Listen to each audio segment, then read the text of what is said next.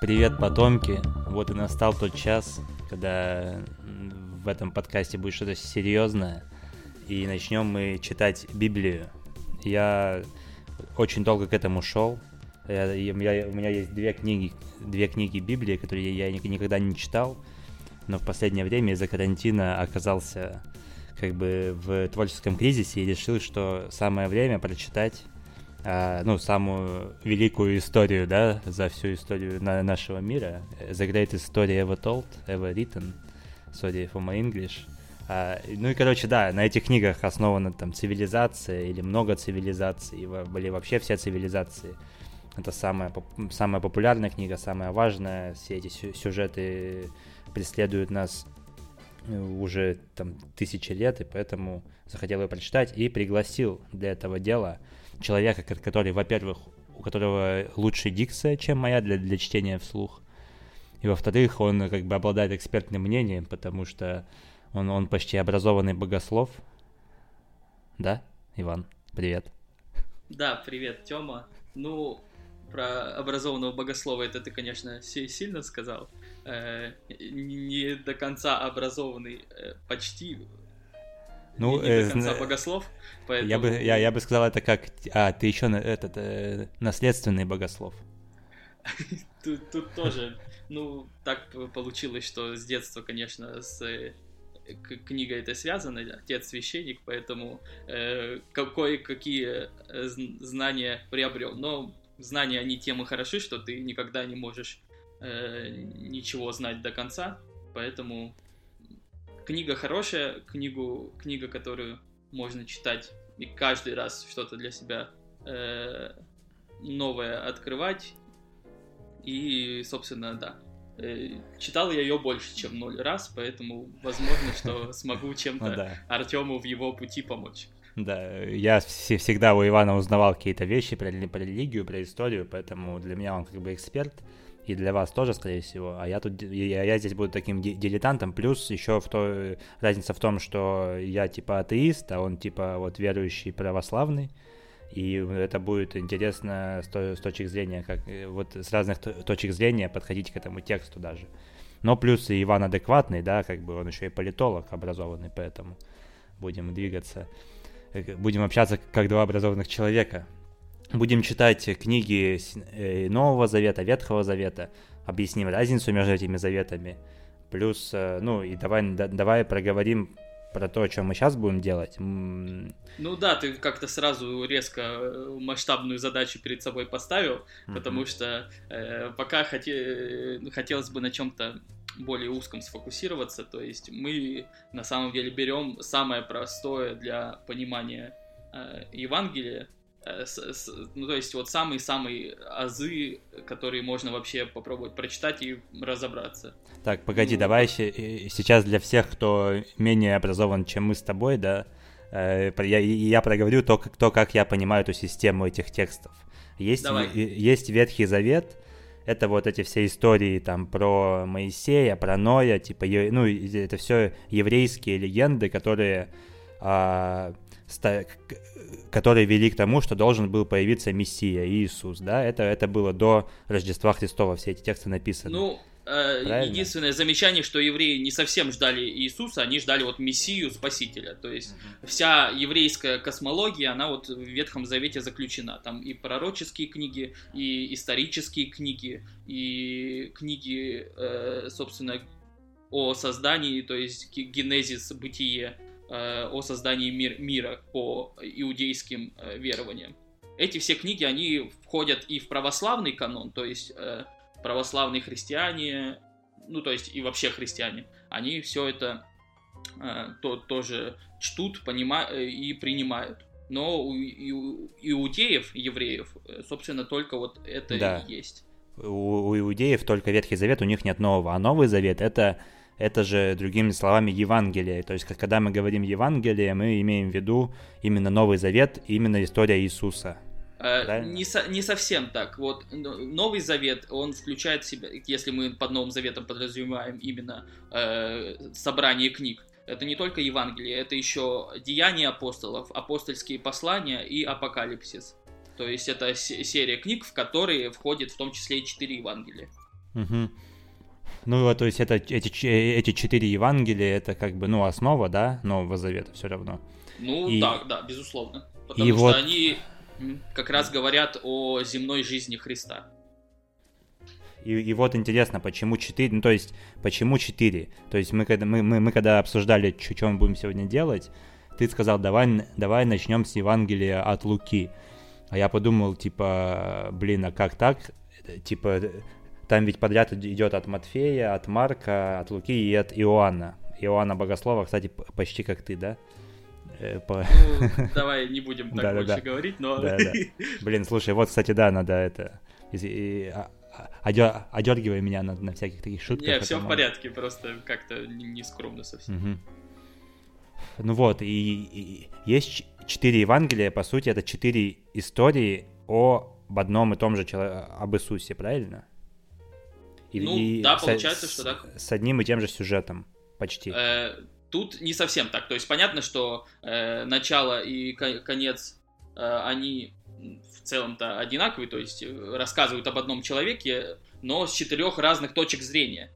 Э, то есть это очень немаловажно.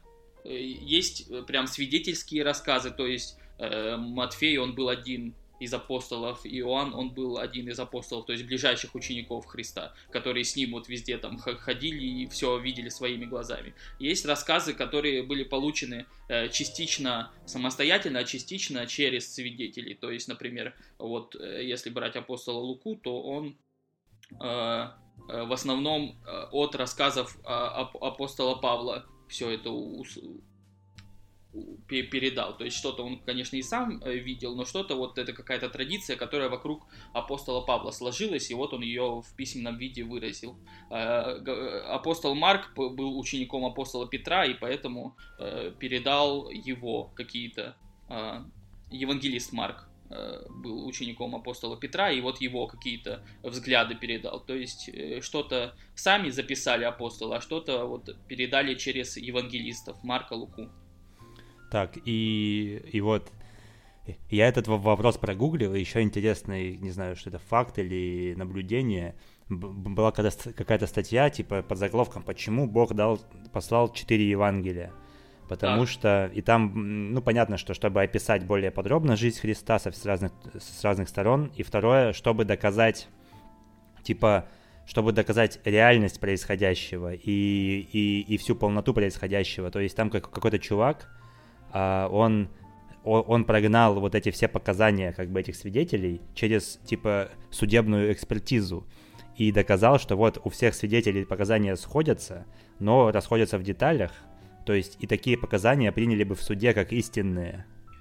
Да, и вот как раз это очень важно с, точки, с той точки зрения, что невозможно, чтобы одно и то же событие двумя разными людьми одинаково абсолютно рассматривалось. И поэтому вот как раз если какие-то существуют между, расхождения между Евангелиями в, каких-то мело, мелочах, это наоборот повышает достоверность описываемых событий. Да, и еще прикольно, что в, в, в, в журналистике же есть канон, да, типа надо минимум три источника разных, чтобы подтвердить типа факты, которые у тебя есть. Да, есть такое дело. А, а здесь э, целых четыре источника, которые, которые, ну прям сто процентов подтверждают. А, вот, это прикольно.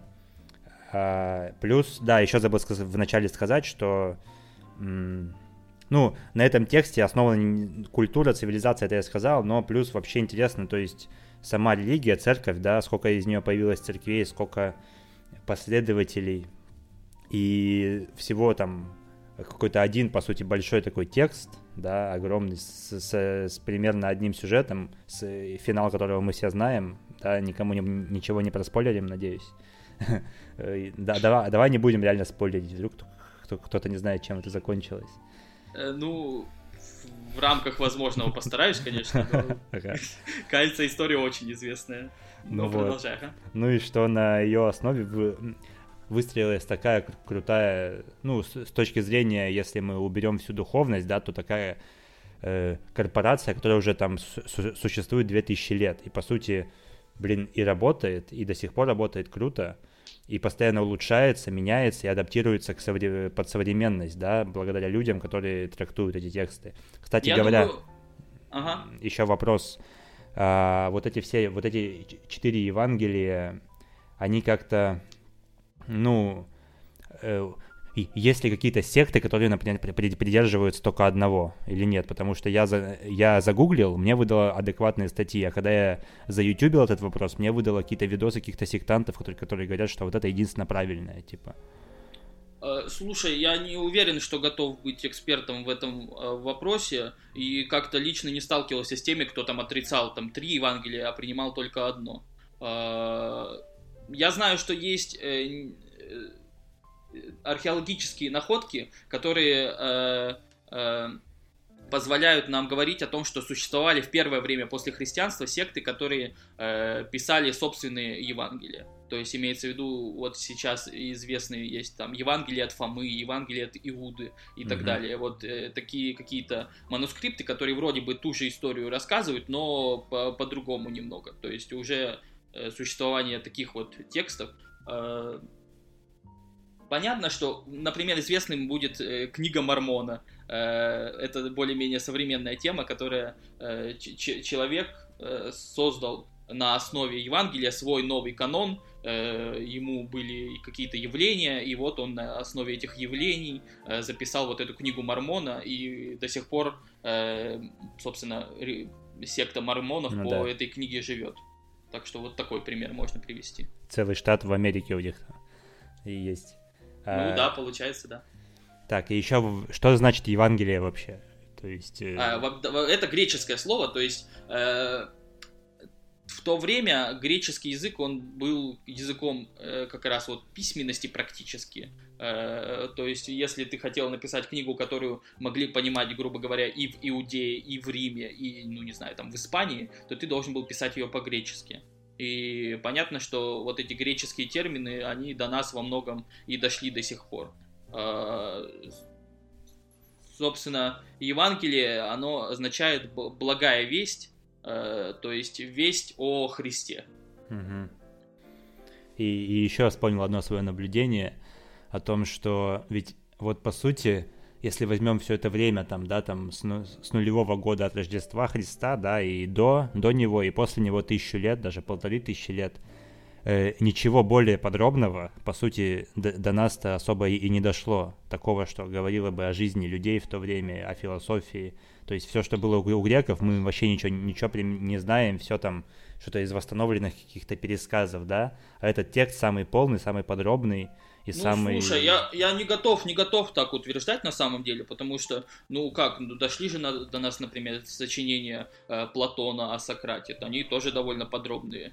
Э, или какие, не знаю, ну тот же Гомер, э, Одиссея Илиада, тоже подробные. Не, фишка Поэтому... в том, что и, и, идут споры до сих пор, типа, кто писал там, Платон, э, был ли Сократ, был ли его учеником, или это, это, или это все писал Платон, или ну, наоборот, ну, Сократ честно говоря, честно, Платон.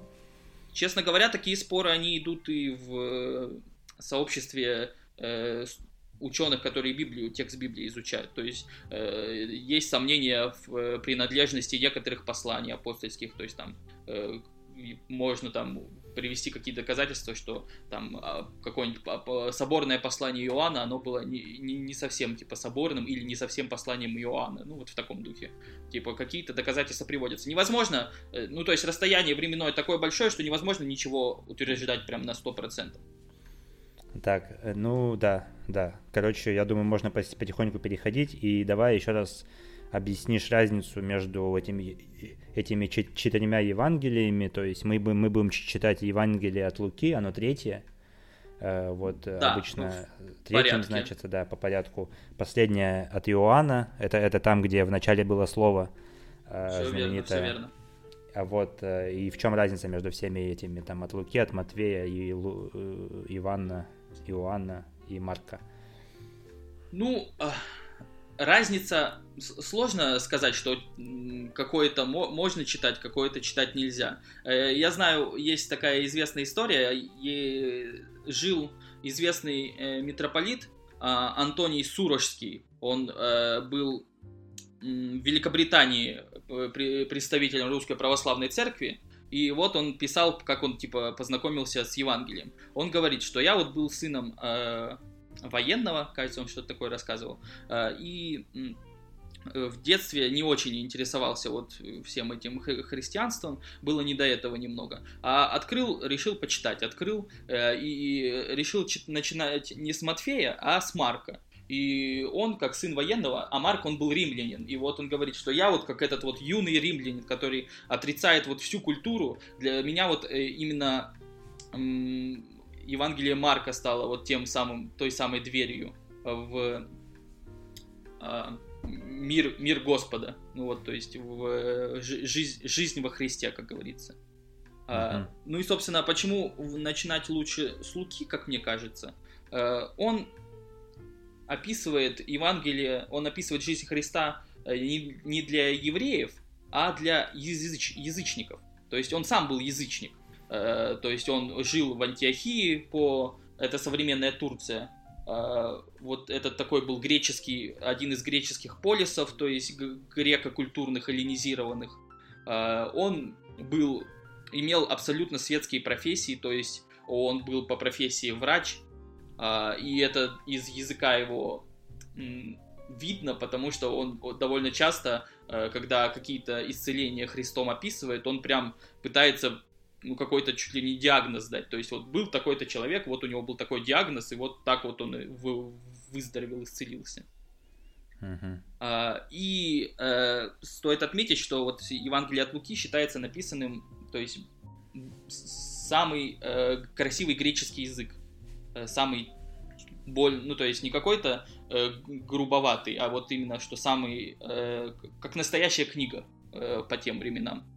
То есть там вот у него есть видение, есть небольшое а, окончание, то есть вот такие какие-то вещи, а, они говорят о том, что он был, ну, образованным очень.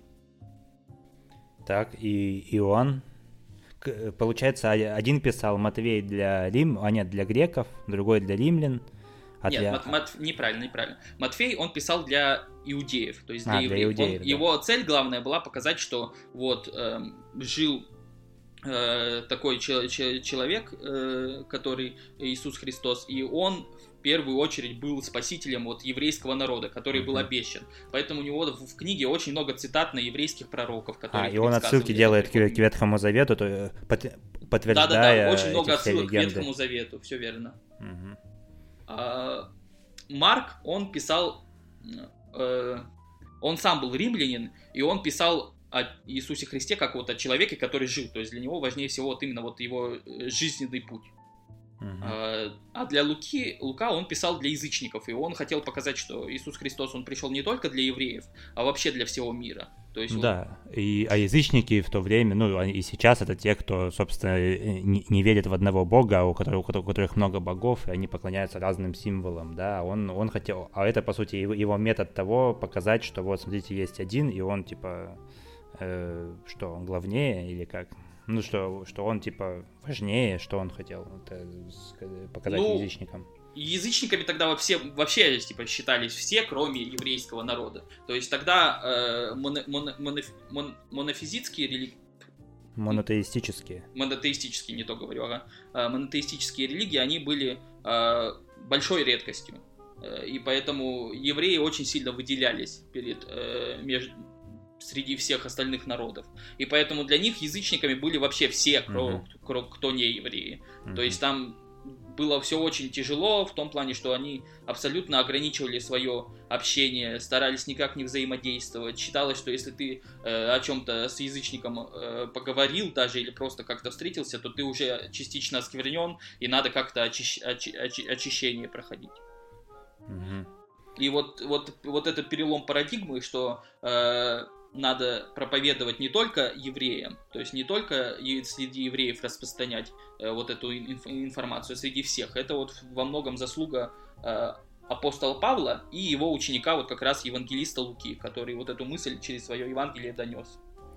Так, ну а вначале было слово Иоанн, это он, он, он у нас больше типа философ, да, э, теолог. он это самое позднее написанное Евангелие, то есть хронологически, и оно вот очень философское, но его, я думаю, мы посмотрим вот в следующем, попробуем. Ну, как, как когда-нибудь в будущем, как когда закончим с Лукой, правильно? Ну, да, думаю, что mm-hmm. так. Так, ну все, можем переходить к чтению, наверное. Ты будешь, давайте, формат э, Иван читает вслух, э, в каком-то нормальном темпе, чтобы можно было воспринимать. И мы обсуждаем после каждой главы. Главы тут не, не очень большие. Я, я буду читать вместе с ним глазами, и все, и, и поедем. Ну да, но не знаю, стоит ли сказать, что, может быть, попробуйте тоже найти где-то тексты, последить с нами. Э, а, текст. да, еще перевод э, про синодальный да, да, да, перевод да, да. скажи. Э, то есть э, и в, русской православной традиции э, Библию читают есть в церковно-славянском варианте, то есть э, прям дре, древнем, как вот она была когда-то переведена, и в варианте э, синодальном, то есть это русский язык на момент э, конца 19 века. Даже, наверное, не конца, а середины 19 века правильнее будет. Э, то есть я думаю, что никаких особых сложностей э, с пониманием, если найти э, русский синодальный перевод, не, не будет. Э, но какие-то несложные и непонятные места, ну, постараюсь по ходу объяснить. Да, ну все, давай я сделаю переход небольшой вот здесь.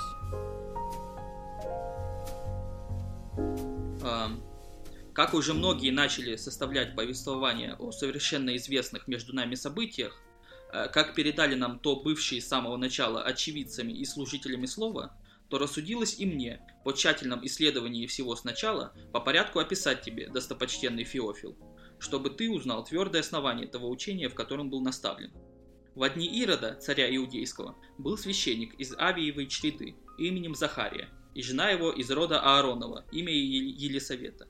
Оба были праведными пред Богом, поступая по всем заповедям и уставам Господним беспорочно – у них не было детей, ибо Елисавета была неплодна, и оба были уже в летах преклонных.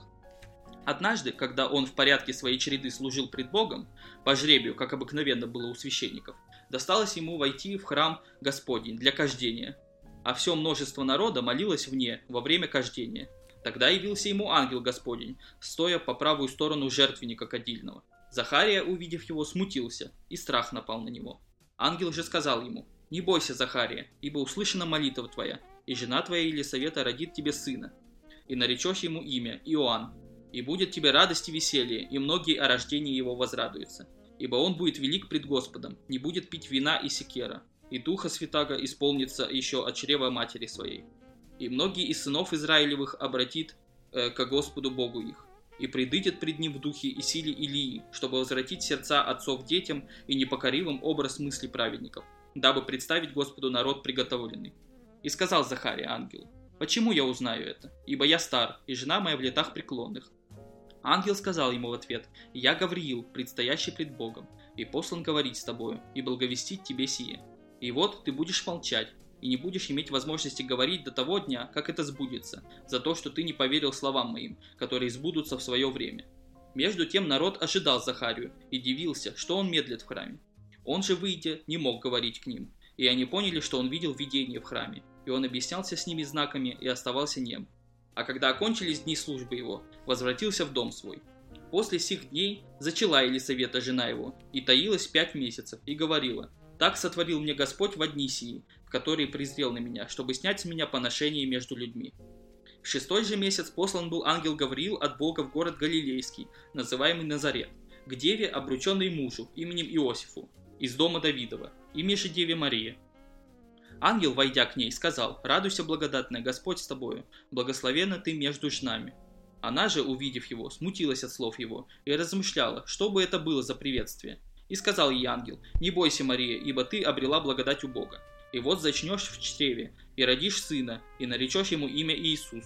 Он будет велик, и наречется сыном Всевышнего, и даст ему Господь Бог престол Давида, отца его, и будет царствовать над домом Иакова вовеки, и царству его не будет конца. Мария же сказала ангелу, как будет это, когда я мужа не знаю? Ангел сказал ей в ответ, Дух Святый найдет на тебя, и сила Всевышнего осенит тебя, посему и рождаемое святое наречется Сыном Божиим. Вот и Елисавета, родственница твоя, называемая неплодную, и она зачала сына в старости своей, и ей уже шестой месяц, ибо у Бога не останется бессильным никакое слово. Тогда Мария сказала, «Все раба Господня, да будет мне по слову твоему». И отошел от нее ангел. Встав же Мария в одни с поспешностью пошла в Нагорную страну, в город Иудин, и вошла в дом Захарии, и приветствовала Елисавету. Когда Елисавета услышала приветствие Марии, загорал младенец в чреве ее. И Елисавета исполнила Святого Духа, и воскликнула громким голосом, и сказала, «Благословенна ты между женами, и благословен плод чрева твоего. И откуда это мне, что пришла Матерь Господа моего ко мне?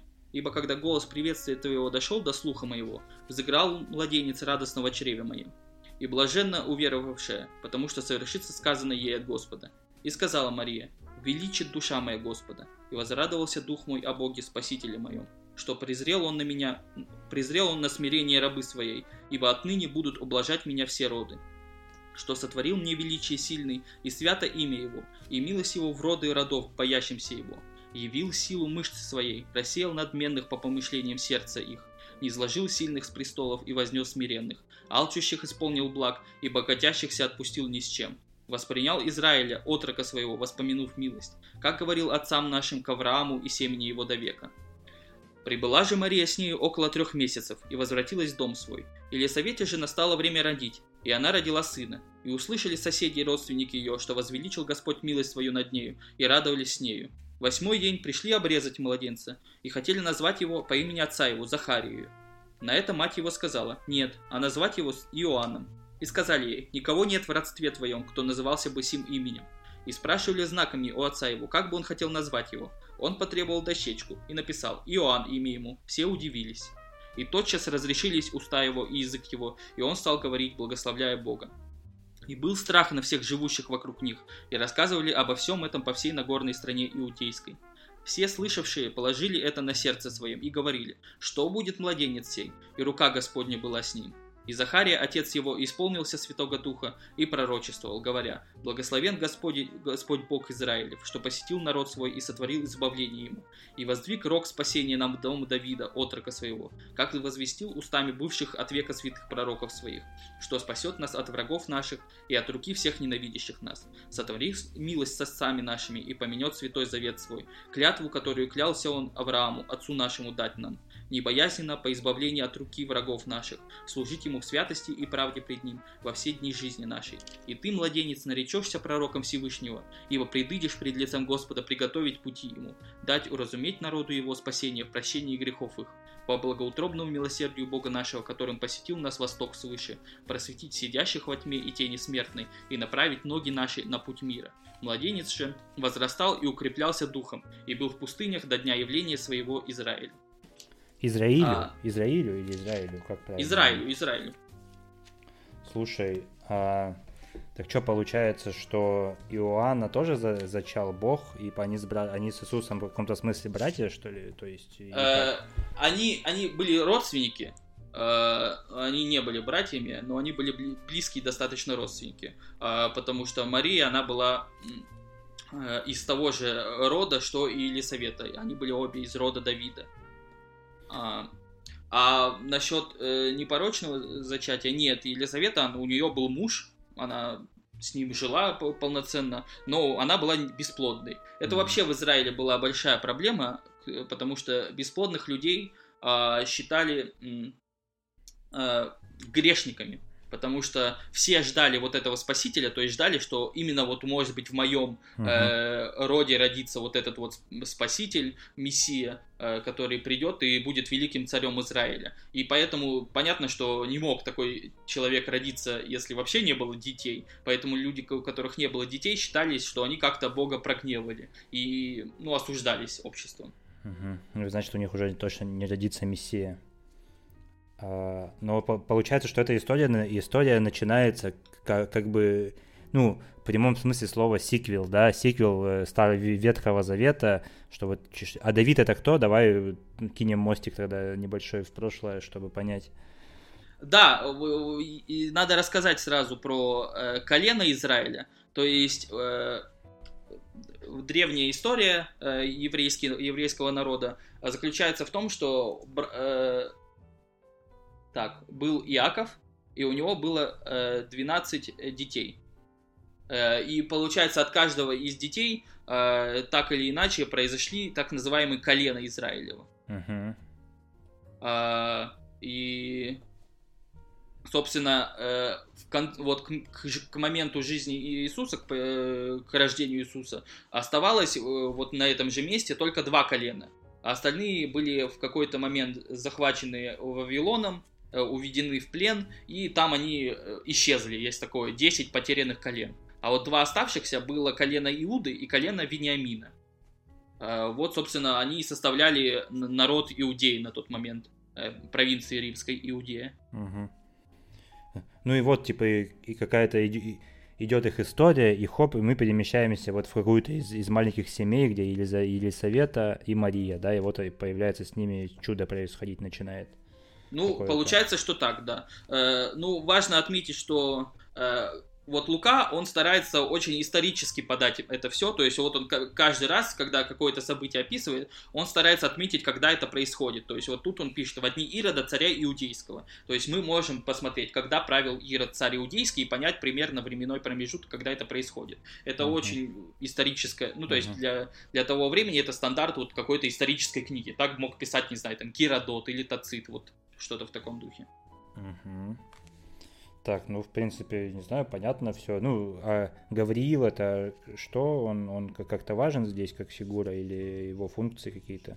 Вот, а, а, ну, Гавриил это один из а, архангелов, то есть э, он в данном случае известен как вестник Господень, то есть mm-hmm. он Э, часто и в Ветхом Завете появляется, э, еще там в книге, например, пророка Даниила, как вот как раз вестник Господень. И вот с тех пор он вот эту роль исполняет. То есть обычно, когда э, Господь что-то хочет передать, он ну, зачастую через Гавриила передает.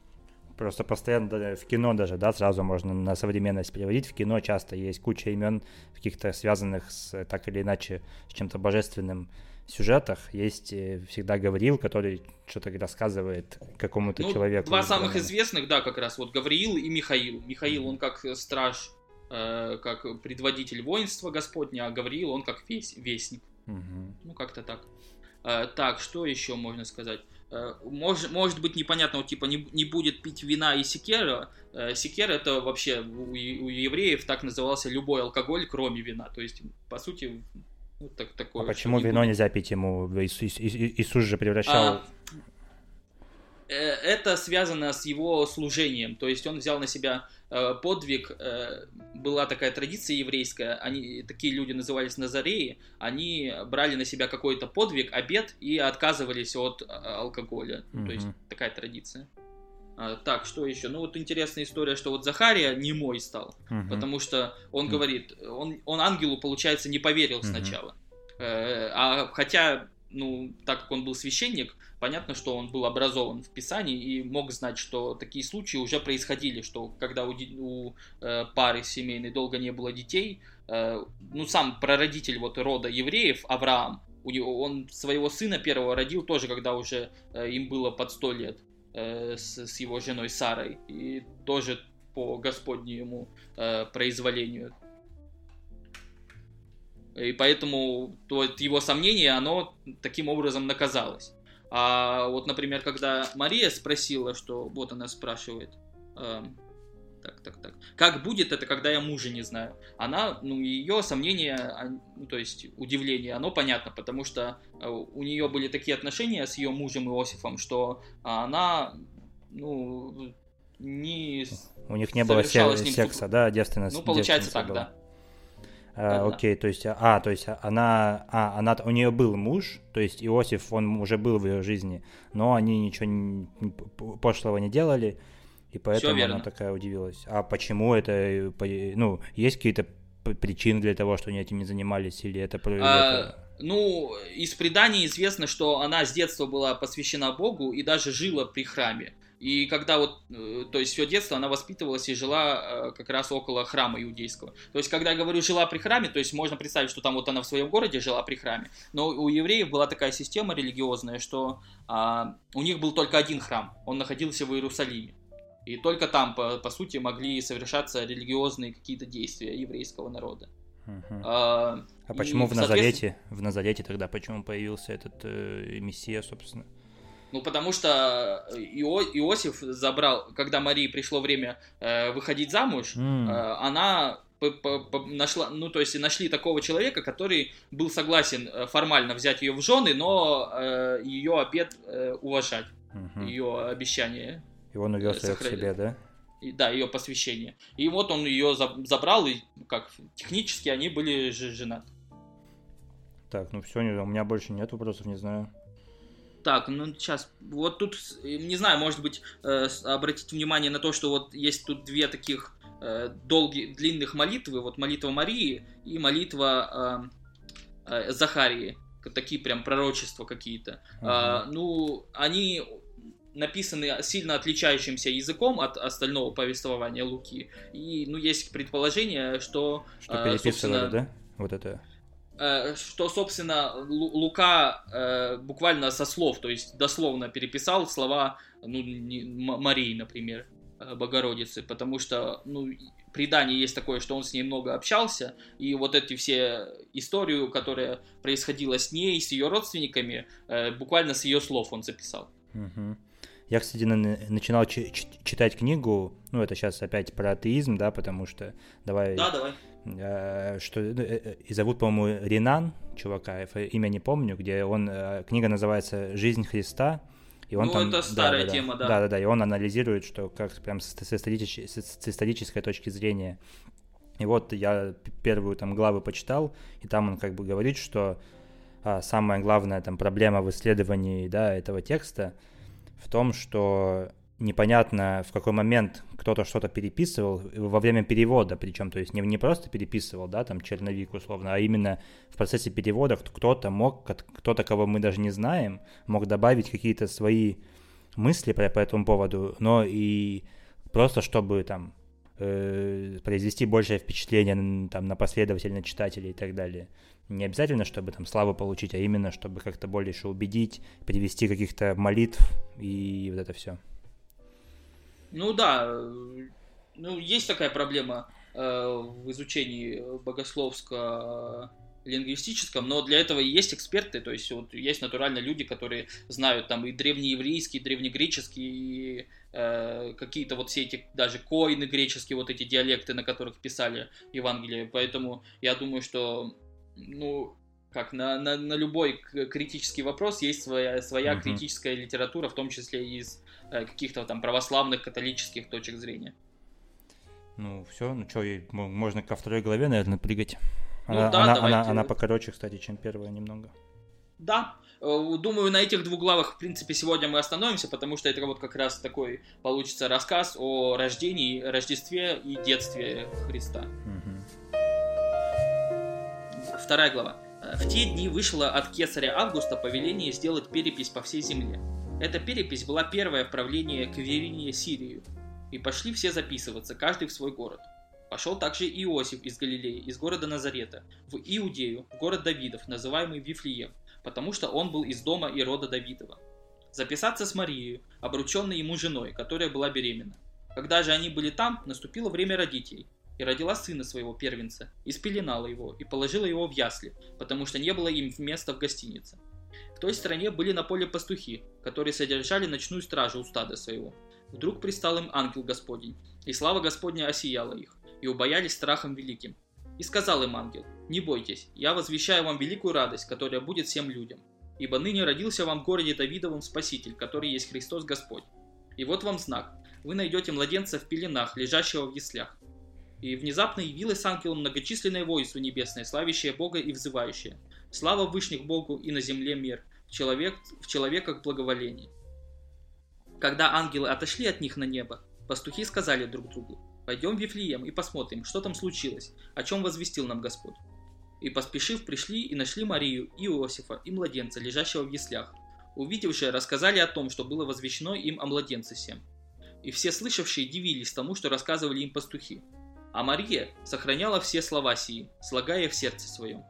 И возвратились пастухи, славя и хваля Бога за все то, что слышали и видели, как им сказано было. По прошествии восьми дней, когда надлежало обрезать младенца, дали ему имя Иисус, нареченное ангелом прежде зачатия его в чреве. А когда исполнились дни очищения их по закону Моисееву, принесли его в Иерусалим, чтобы представить пред Господа – как предписано в законе Господнем, чтобы всякий младенец мужеского пола, разверзающий ложесно, был посвящен Господу, и чтобы принести в жертву пореченному в законе Господнем две горлицы или двух птенцов голубиных. Тогда был в Иерусалиме человек именем Симеон. Он был муж праведный и благочестивый, чающий утешение Израилева, и Дух Святый был на нем. Ему было предсказано Духом Святым, что он не увидит смерти, доколе не увидит Христа Господня. И пришел он по вдохновению в храм. И когда родители принесли младенца Иисуса, чтобы совершить над ним законный обряд, он взял его на руки, благословил Бога и сказал, «Ныне отпускаешь раба твоего, владыка, по слову твоему с миром. Ибо видели очи мои спасение Твое, которое Ты уготовил пред лицем всех народов, свет к просвещению язычников и славу народа Твоего Израиля». Иосиф же и матерь его дивились сказанному о нем. И благословил их Симеон и сказал Марии, матери его, «Сей лежит сей нападение и на восстание многих в Израиле и в предмет пререканий, и тебе самой оружие пройдет душу, да откроются помышления многих сердец». Тут была также Анна пророчица, дочь Фануилова от колена Асирова, достигшая глубокой старости, проживших, прожив с мужем от девства своего семь лет. Вдова лет 84, которая не отходила от храма, постом и молитву служа Богу день и ночь. И она в то время, подойдя, славила Господа и говорила о нем всем, ожидающим избавления в Иерусалиме. И когда они совершили все по закону Господню, возвратились в Галилею, в город свой Назарет. Младенец же возрастал и укреплялся духом, исполняясь премудрости, и благодать Божия была на нем. Каждый год родители его ходили в Иерусалим на праздник Пасхи, и когда он был 12 лет, пришли также по обычаю в Иерусалим на праздник. Когда же по окончании дней праздника возвращались, остался отрок Иисус в Иерусалиме, и не заметили того Иосиф и матери его, но думали, что он идет с другими.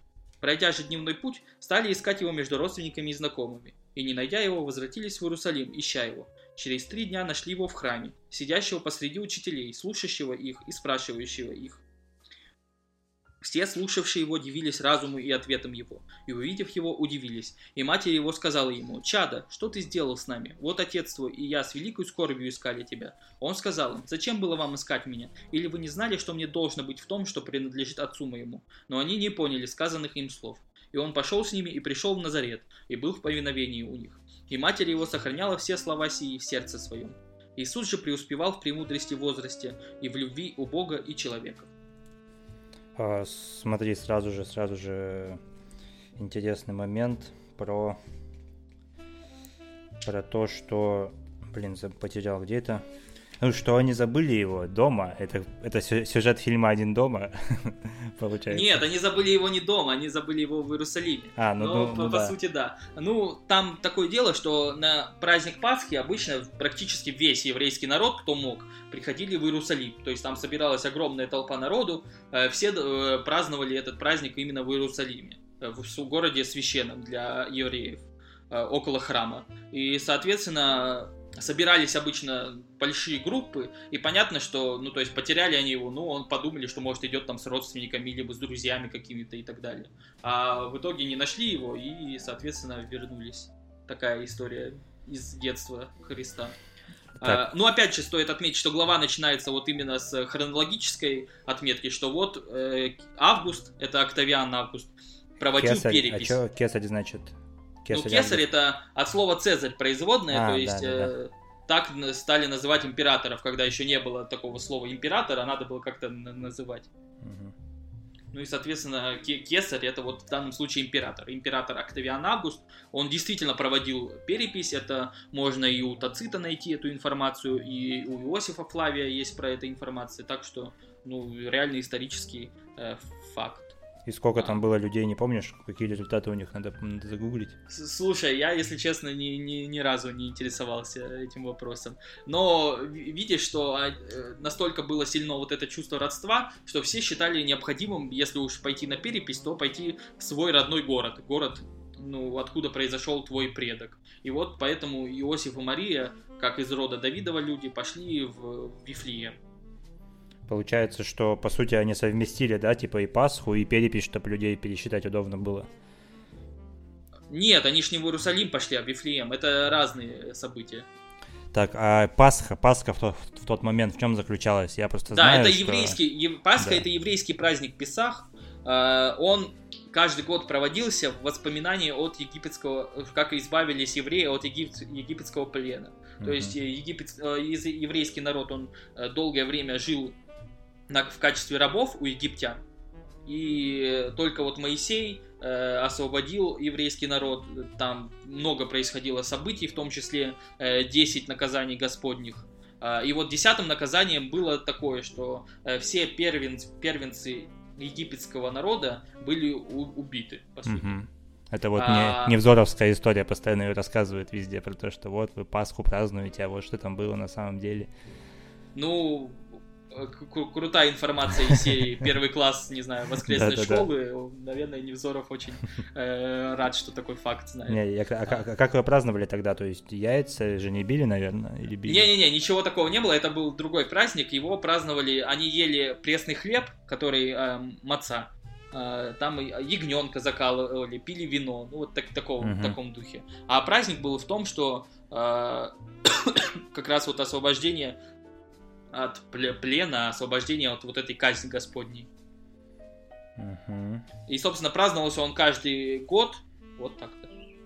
Так, они пошли еще, я так понял, что это какой-то аналог крещения Иисуса, они пошли очищать его, это что значит? Да, да, да, да, это другой еврейская традиция. На восьмой день нужно было э, обрезать э, любого младенца мужского пола. А, да, обрезание, э, точно, точно.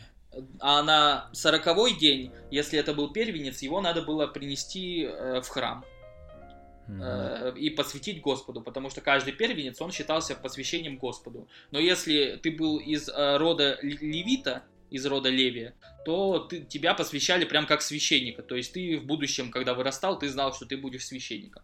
А если ты был из э, другого рода, из другого колена Израилева, то ты э, грубо говоря, не знаю, отделывался штрафом, то есть надо было там заплатить э, не, небольшую жертву. Вот для бедных семей эта жертва, она была вот две горлицы или, и два птенца, или два вот птенца голубиных, то есть вот такая жертва. Угу. Че, может еще, вот тут мали, очень маленькая третья глава про, про Пилата тут уже начинается, может ее тоже засилим и закончим? А, Сейчас я еще подумаю, что я хотел по этому. А, про, про Симеона, возможно, интересно, что вот жил такой человек, их в храме встретил, э, который э, был муж, написано, праведный и благочестивый. Про него вообще, то есть, э, вообще в, в христианстве есть э, два, две основы для всех наших знаний о том времени. Есть так называемое священное писание, то есть вот э, Библия, по сути, а есть священное предание, то есть какие-то такие... Э, Э, истории, которые письменно до нас не дошли, но дошли устно, и они через, ну то есть э, церковным авторитетом э, подтверждаются. То есть мы верим в эти истории, э, ну то есть они имеют достаточный авторитет. И в общем вот священное предание, оно говорит о том, что э, Симеон был один из переводчиков э, Ветхого Завета, то есть еврейского священного, священного писания, на греческий язык. То есть когда царь Птолемей э, египетский, он был один из последователей Александра Македонского, э, он захотел перевести э, еврейское все писание на греческий язык. И набрал переводчиков, и вот Симеон был один из них. И он переводил книгу пророка Исаии о том, что родится Спаситель от девы, ну то есть от угу. девушки. А, и он такой думает, не, какая-то типа ошибка, не может такого быть. И хотел а, использовать а, слово... А девственница, дева девственница. Да, да, да, да, да, да, да. И хотел использовать слово женщины. То есть, угу. ну, но ему явился ангел и сказал, что не умрешь, пока сам типа своими глазами не увидишь, что так все и произойдет. Угу. И вот он, получается, около храма все это время находился и ждал э, этого события. Слушай, это ведь это, это ведь тоже большой сюжет во, во всей культуре. Это, это чувак, который подтверждает э, из, избранность, да, Мессии, то есть это, не знаю, Морфеус в Матрице, Гендальф какой-нибудь, или Йода, магистр Йода тоже, вот они же ну, все... Э, я не знаю, насколько руководствуются все эти авторы, но думаю, что да, что и такой сюжет, он известный. Всегда есть какой-то старый чувак, который а вот он типа такой видит и такой думает, да, все, я вот он пришел и узрите, короче, чудо. Так, что еще стоит рассказать, что, э, ну вот он написано, что Иисус был в повиновении у родителей своих после этого, то есть он потом до 30 лет не покидал Назарета и все время, по сути, находился в родительском доме э, и, судя по всему, выучился отцовской профессии, был плотником, то есть до 30 лет работал год плотником у себя дома в Назарете. Угу. А вот как так. раз третья глава про 30 лет Иисуса, и здесь прям с 24 строчки начинается перечисление имен, можно их не перечислять, наверное, все равно непонятно. Ну, а, про, про, прочитать-то точно да, надо да, будет, да. если мы будем читать, но э, вот эта вот вещь, что и он именно тот самый спаситель, о котором пророчествовали, это было важно для всех доказать. Э, но просто понемногу по- по-другому акценты расставлять. То есть, если Матфей, вот, например, вообще начинает вот с этого, там первая глава, она по сути есть перечисление всех mm-hmm. родов, там mm-hmm. от э, Авраама до э, Иисуса. Да, а... Авраам это самый первый авраамические религии, да, вот это вот все. Ну, получается так, да, он основатель еврейского народа. Угу. Можно отметить, что Мария, она сохраняла слова, то есть, ну, все эти события, еще одно подтверждение, что Лука знает именно с ее рассказов, что вот она все это запомнила, все это для себя отмечала и потом пересказала Луке. А, так, да. э, так давай третью, здесь 20 строчек, 24 до имен. Да, хорошо. Э, в 15-й же год правления Тиверия Кесаря, когда Понтий Пилат начальствовал в Иудее, Ирод был четверовластником в Галилее, Филипп, брат его, четверовластником в Утурее и Траханицкой области, а Лисаний четверовластником в Вавилинее, при первосвященниках Анне и Каяфе был глагол Божий к Иоанну, сыну Захарии в пустыне, и он проходил по всей окрестной стране Иорданской, проповедуя крещение покаяния для прощения грехов. Как написано в книге слов пророка Исаии, который говорил «Глаз вопиющего в пустыне, приготовьте путь Господу, прямыми сделайте стези ему». Всякий дол да наполнится, и всякая гора и холм да понизится, кривизны выпрямятся, и неровные пути сделаются гладкими, и узрит всякая плоть спасения Божия. Иоанн, приходившему креститься от него народу, говорил, «Порождение Ехидины, кто внушил вам бежать от будущего гнева? Сотворите же достойные плоды покаяния, и не думайте говорить в себе, Отец у нас Авраам, ибо, вам, ибо говорю вам, что Бог может из камней всех воздвигнуть детей Аврааму. Уже и секира при корне дерев лежит. Всякое дерево, не приносящее доброго плода, срубают и бросают в огонь. И спрашивал его народ, что же нам делать? Он сказал им в ответ, у кого две одежды, тот дай неимущему, и у кого есть пища, делай тоже. Пришли и мытари креститься, и сказали ему, «Учитель, что нам делать?» Он отвечал им, «Ничего не требуйте более определенного вам». Спрашивали его также и воины, а нам что делать? И сказал им, никого не обижайте и не клевещите, и довольствуйтесь своим жалованием. Когда же народ был в ожидании, и все помышляли в сердцах своих об Иоанне, не Христос ли он, Иоанн всем отвечал, «Я крещу вас водою, но идет сильнейший меня, у которого я недостойно развязать ремень обуви. Она будет крестить, он будет крестить вас духом святым и огнем. Лопата его в руке его, и он очистит гумно свое, и соберет пшеницу в житницу свою, а солому сожжет огнем неугасимым. Многое и другое благовествовал он народу, поучая его. Ирод же четверовластник, обличаем от него за Иродиаду, жену брата своего, и за все, что сделал Ирод худого, прибавил ко всему прочему и то, что заключил Иоанна в темницу. Когда же крестился весь народ, и Иисус, крестившись, молился, отверзлось небо, и Дух Святый не шел на него в телесном виде, как голубь, и был глаз небес глаголющий, «Ты, сын мой возлюбленный, в тебе мое благоволение». Иисус, начиная свое служение, был лет 30, и был, как думали, сын Иосифов, Илиев, Матфатов, Левиин, Мелхиев, Иоаннов, Иосифов, Матафиев, Амосов, Наумов, э, Наумов, Еслимов, Нагеев, Маафов, Матафиев, Семеев, Иосифов, Иудин, Иоаннов, Рисаев, Зоровавелев, Салафиилев, погоди, погоди. Мелхиев, Адиев, Касамов, Елмадамов, Иров, Иосифов, Елизиров, Иераимов, Матфатов, Левиин, Симеонов, Иудин, Иосифов, Иоаннов, Иликамов, Миляев, Маинанов, Матафеев, Нафанов, Давидов, Иисеев, Овидов, Уозов, Салмонов, Наасонов, Аминадавов, Арамов, Есромов, Фаресов, Иудин, Иаковлев, Исааков, Авраамов, Фарин, Нахоров, Серухов, Рогавов, Фалеков, Еверов, Салин, Каинанов, Арфаксадов, Симов, Ноев, Ламехов, Мафусалов, Енохов, Иераедов, Малиилов, Каинанов, Иносов, Сифов, Адамов, Божий. Ого. Вот, собственно, ну, то есть, по сути, вот э, так вот прос... он... Э, Лука попытается для тех, кто не очень знаком с еврейским, ну, так скажем, лором, Э, познакомить их с ним. То есть он вот э, пытается из книги, цитату дать, из книги пророка Исаиева про это. Угу. Он пытается объяснить родословную его полностью. Но в том плане, в каком это могло быть понятно язычнику, который не сильно знаком с э, иудейскими преданиями, иудейской верой. А, ну вот прям, прям в конце, прям Божий, Адамов, то есть он сын, это прям восходит к Богу, вся родословная, да? Ну, получается, что так, что вот все, все, все э, старшие сыновья известны вот про, вплоть от Адама в еврейском народе были.